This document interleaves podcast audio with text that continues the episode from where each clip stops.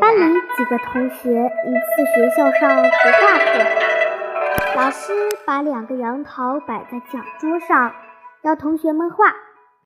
我的座位在前排靠边的地方，讲桌上那两个杨桃的一端正对着我。我看到的杨桃根本不像平时看的那样，而像是五个角的什么东西。我认认真真的看。老老实实的画，自己觉得画的很准确。当我把这幅画交出去的时候，有几个同学看见了，却哈哈大笑起来。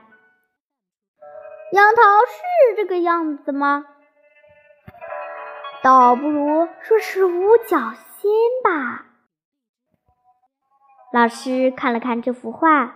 到我的座位上坐下来，审视了一下讲桌上的杨桃，然后回到讲台前，举起我的那页画纸，问大家：“这幅画画像不像？”“不像。”“它像什么？”“像五角星。”老师的一神情变得严肃了。半晌，他又问道。画杨桃画成了五角星，好笑吗？好笑！有几个同学抢着答道，同时发出嘻嘻的笑声。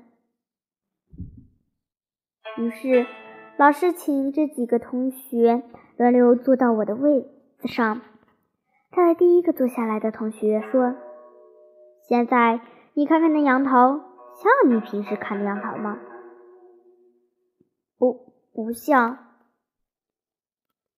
那么像什么呢？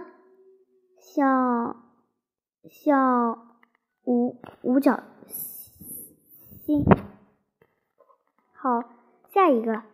老师让这几个同学回到自己的座位上，然后和颜悦色地说：“大家发现了吗？